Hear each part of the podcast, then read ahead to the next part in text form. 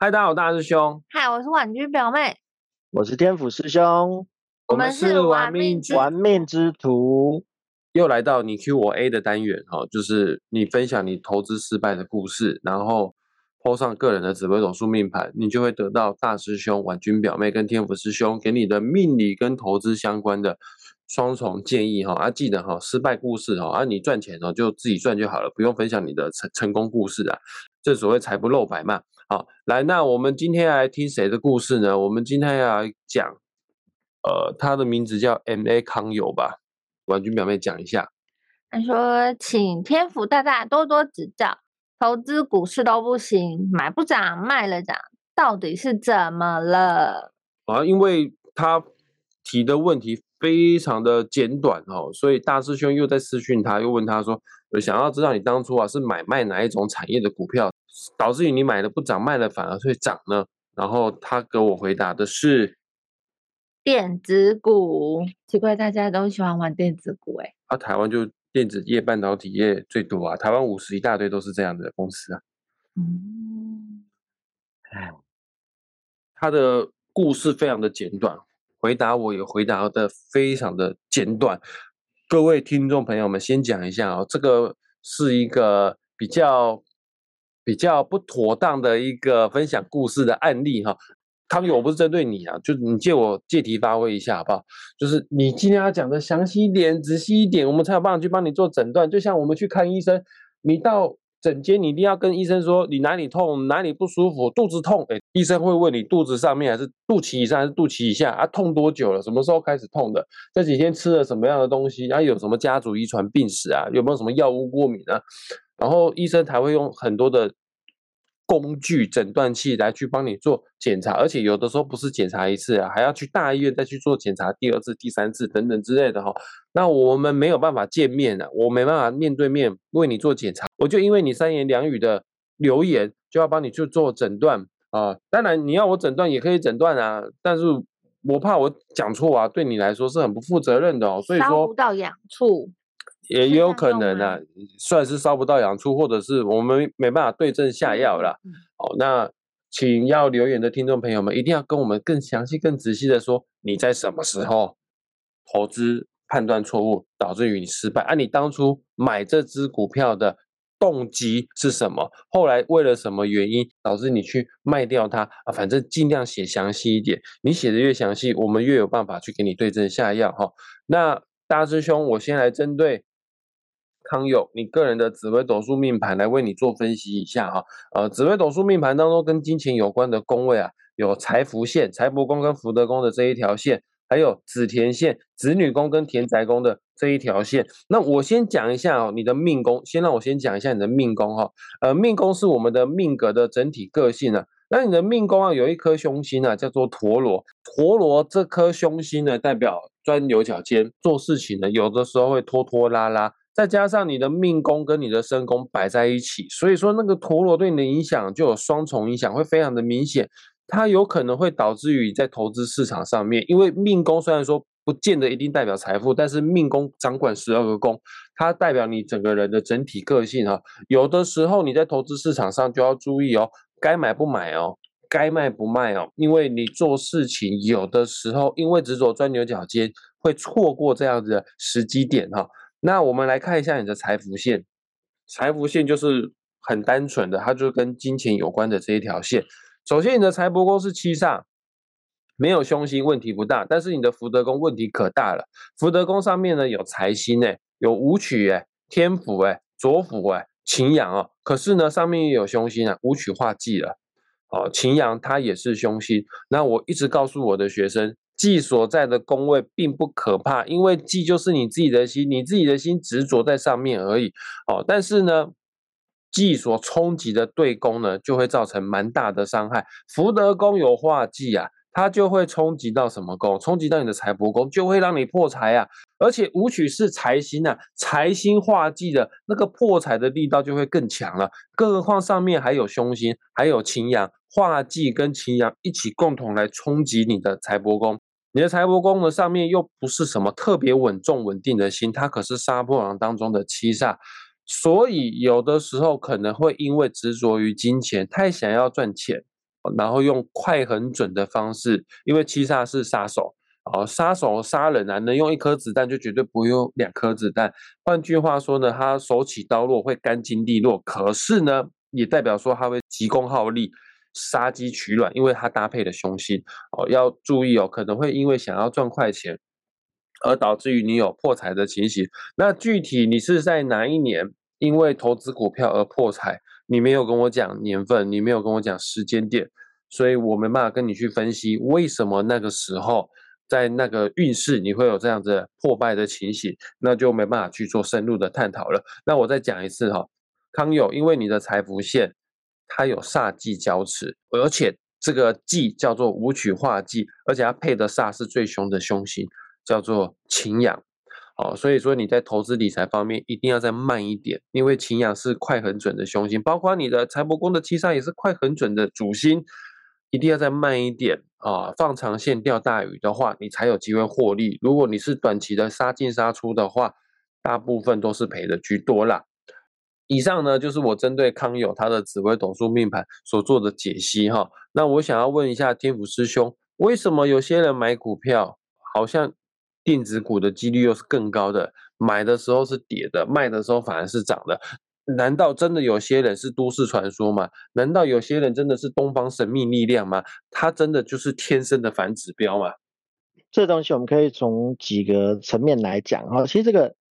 经济学里面哈，它是有做过解释的哈。我们讲到经济学，不要一直觉得它就是什么画两条线哈，demand supply 哈，不是。它其实它的功能就是想要去解释啊人类的行为会造成的后果，还有背后的原因哈。那我们都知道，嗯，散户不是一种钱的多少，散户一种心态。那散户他都是没有什么想法，人家怎么说，啊，所以的人家就报章杂志啊，朋友啊，干嘛怎么说他就啊怎么一听，嗯，然后就就去做了。哦，那我们看到一只股票涨的时候一定是这样，它从慢慢的起涨点。啊，起来慢慢的开始有往上爬的时候，基本上是没有什么消息的，没有人会知道。然后新闻一定是什么时候开始把它放上台面，它涨得非常多了以后，不是说因为新闻要坑杀你还是干嘛，而是说，哎，他真的忽然已经确定了涨了两三百趴这种感觉，然后他才有那个新闻价值嘛，对不对？新闻大家都想看猎奇的东西，你知道吗？没有档新闻会觉得说，哎，啊，某股票涨了两趴。后市可期，对不对？这种东西会记者会被总编打爆的，主编会把它 吊在门门口上面的。那所以所有的消息都出来了以后，哦，散户才开始去注意，哦，开始去跟啊一只股票。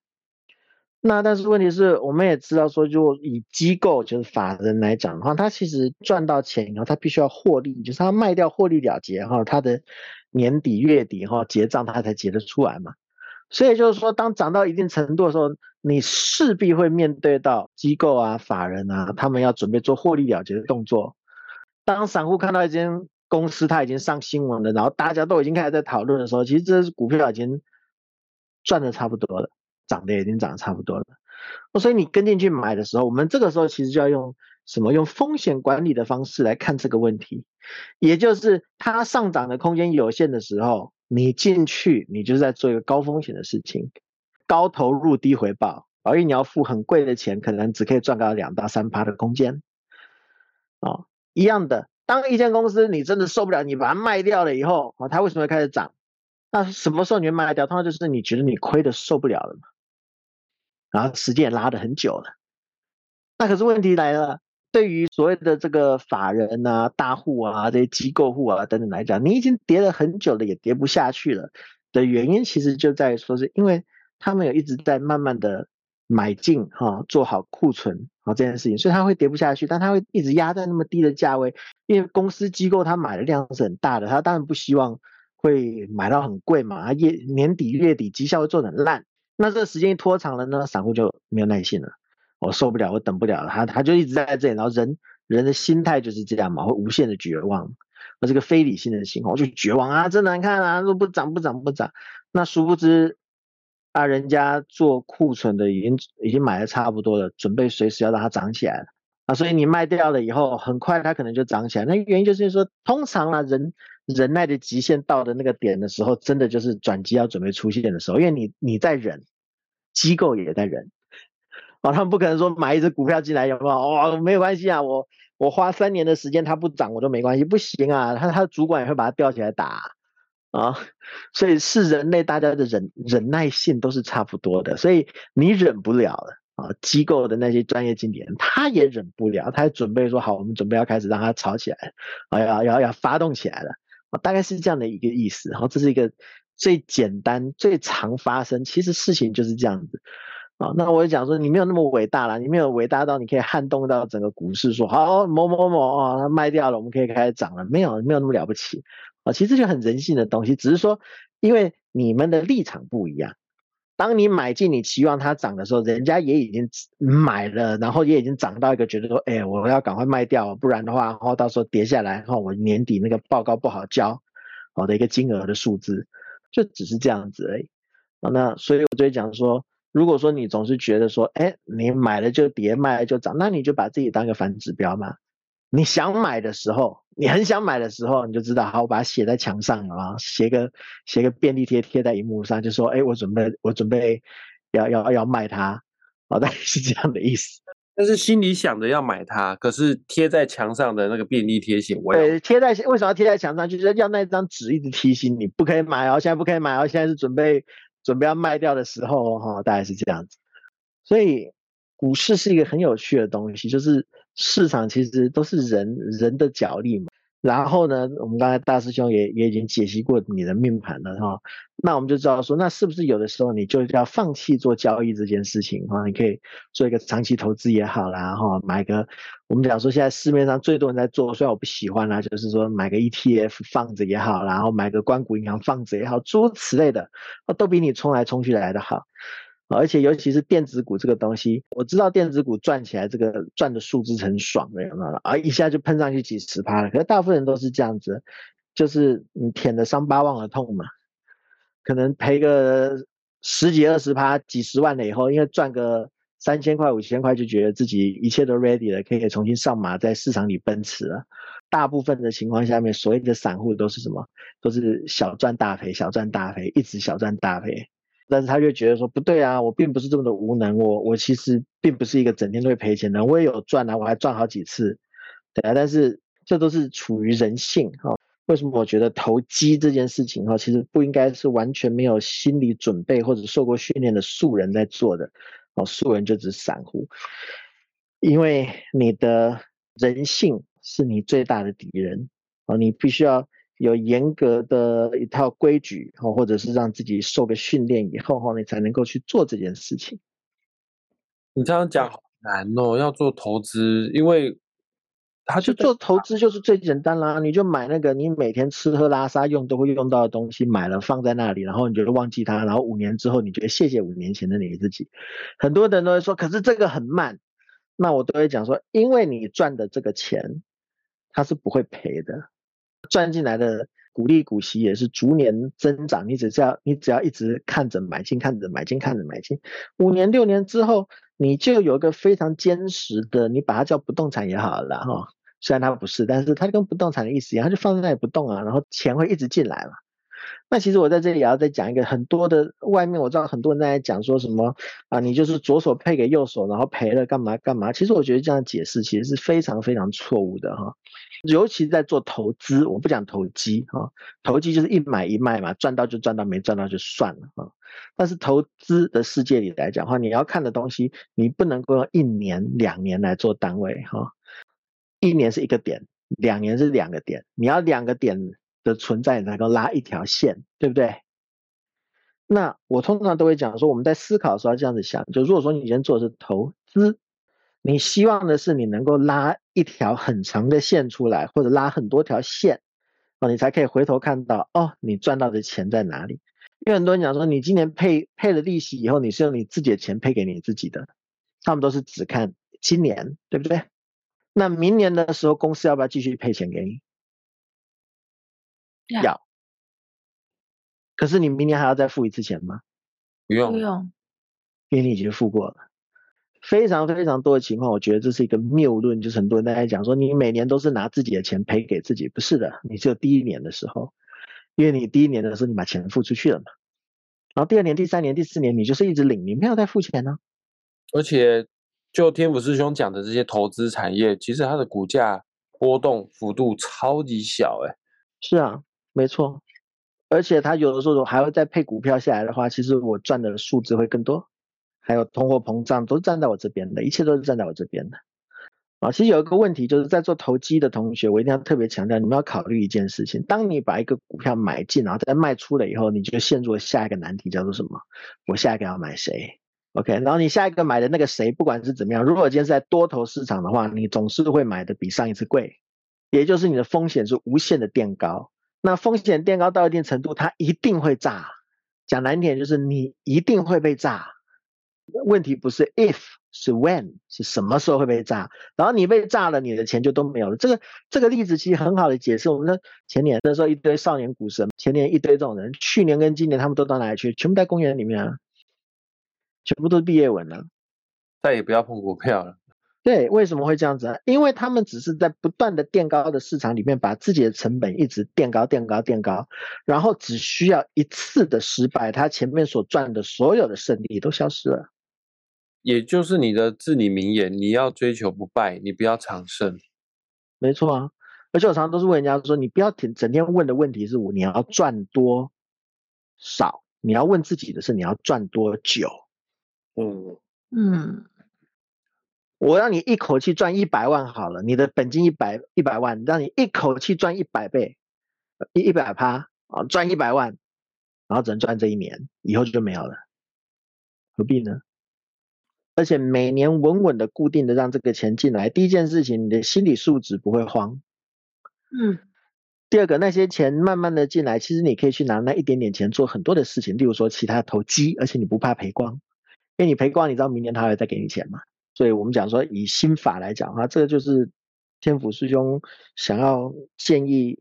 各位散户的一条路子走哈，什么叫散户哈？我们重复一下哈。第一个，资本资本多少不会定义你是不是散户，我们讲是知识量的多少啊，知识体量的多少会决定你是散户。听你这样讲，经济学真的很像心理学，因为经济学本来就是心理学啊。天府师兄因为高中时代的时候，这个就读的是 A level 经济学，他其实课本打开第一第一页告诉你，就是说经济学的功能就是用来理解人类的行为嘛。然后回台湾，还有看到台湾的学生的经济学打开就开始跟你算 supply demand，开始算都是算数字，那不对啊，那全都不对。你看所有的经济大师，他们的著作里面都没有在给你算这种线的，讲的都是一个中心思想，阐述一个逻辑，一个哲学，也蛮符合的。因为我们命理某种程度也是一种哲学，也是讲一个人的中心思想，他的个性，进而导致他会有这样的行为模式，最后会变成他的命运的轨迹。是啊，所以，我们这个好像看似命理跟财经完全不相干的领域，其实它有非常深的连结性在里面。那针对马康友先生的命盘跟故事，两位还有什么最后要补充的地方呢？嗯，我这里倒是没有什么，这里的话就会建议同学，有的地方听不听没有很清楚的话，可以往回去。听听我们过去的一些其他的这个录音哈，其实很多的东西啊，天府师兄，我我不怕一再的重复哈，就你们有问我就会讲，我不怕一再的重复哈，我怕是不懂装懂。天府师兄一直都觉得这个学习东西这种事情啊，啊是很简单的，怎么说很简单？反正你错了三百遍你就会了嘛，都没那么多钱可以在股票市场犯错啊。但是你为什么每一次都要真枪实弹的下去呢？你可不可以自己看十个东西写起来，然后一个月以后看啊，原来原来哪如何懂，对不对？对。哦，就来玩命之路脸书粉砖，去看人家犯错的经验，也是一种学习的。是啊，或者说你们可以大师兄的这个紫微斗数精简流年流月，这个月的你是不是有偏财运呢？算到流月太累了，看到流年就好了。反正这个世界上面对不对？没有钱不能解决的问题，我们就请这个大师兄勇敢的报个价啊，将目标贴起来哈，大家踊跃排盘，绝对物超所值啦。不是我不特别去宣传，我现在没有很认真的、很用力的去宣传，我有接个案，可是我现在个案已经接到，我已经有点快要吃不消了，所以很多这个听众朋友的有在私讯问我说，可以预约什么时段啊？不好意思啊，这个不是大胸拿翘，有的时候真的时段卡满了。像我等一下这个晚一点录音结束之后，还有一个个案啊，我一天又不能算两个个案，我一天只能算一个个案，因为论命对我来说就是。蛮消耗脑力的，不是什么精神力、体力，是真的蛮消耗脑力，因为要分析非常多的面相等等之类，所以为了论命品质，一天也只能接一个个案而已。就是说，为什么天府师兄一不论命，然后现在也不再做太多的什么什么什么股票分析救命了，对不对？我的漫画叠成山都还没看。呃，但如果你想要有更专业的、更亲民的一些。财商知识的话，像天府师兄他在国外读过书的，他说经济学的课本第一页跟你讲的，这就是人性的，就在研究分析人类的行为模式哦。那跟我们台湾的经济学可能教学理论方面不太一样。那如果你想要更拥有国际观的经济学知识的话，财商知识的话，当然你要多听我们的节目。可是如果你可以面对面来找天府师兄上课的话，来做学习的话，我相信你一定会更感同身受。如果你想被骂的话，面对面来让天府师兄骂你的话呢，那个那个痛感、那个记忆点会更明显哈。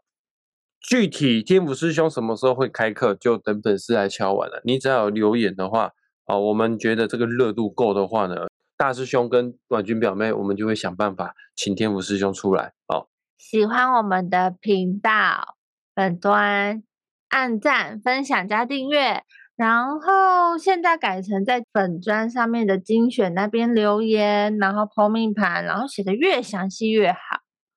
那这样子的话，天府师兄才会出来帮大家解惑哦。OK，那谢谢天府师兄，谢谢婉君表妹跟我们一起录制节目，谢谢大家，也谢谢马康佑分享你的故事，真的很谢谢你。嗯好，那我们就下次再见，拜拜，拜拜拜。